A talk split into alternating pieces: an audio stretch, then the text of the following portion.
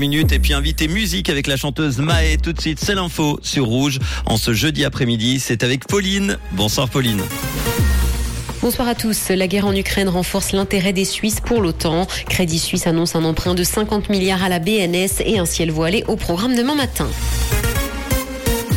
La guerre en Ukraine renforce l'intérêt des Suisses pour l'OTAN. Pour une majorité d'entre eux, ce n'est pas incompatible avec la neutralité. Dans le cadre de l'étude Sécurité 2023, les trois quarts de la population a dit en outre voir l'avenir du monde en noir. À l'inverse, 81% des personnes interrogées envisagent un avenir positif pour la Suisse. C'est cependant 5 points de pourcentage en moins que l'an dernier.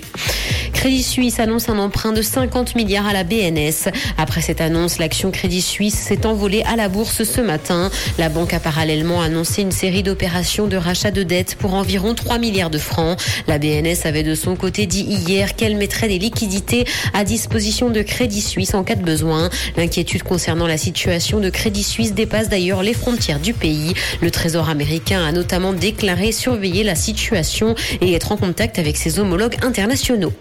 La Suisse doit renforcer sa capacité de résistance aux cyberattaques. Le national a adopté aujourd'hui l'obligation de signaler des incidents contre les infrastructures critiques.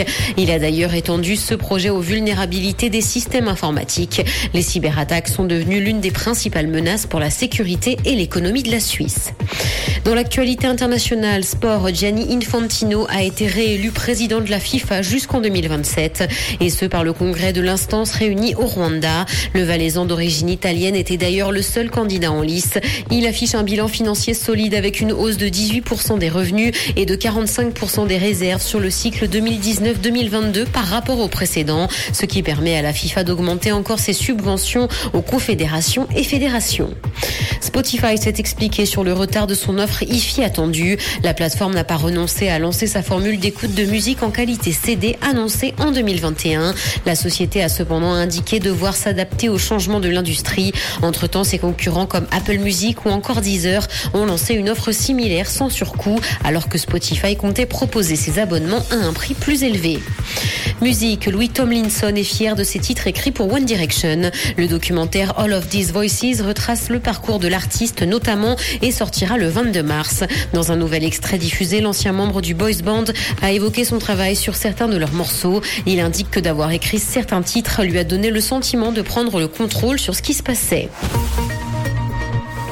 Le ciel sera voilé ce soir et le temps sera le même demain matin. Côté température, le mercure affichera 4 degrés à Nyon et Yverdon, ainsi que 5 à Montreux et Morges. Bonne soirée à tous sur Rouge.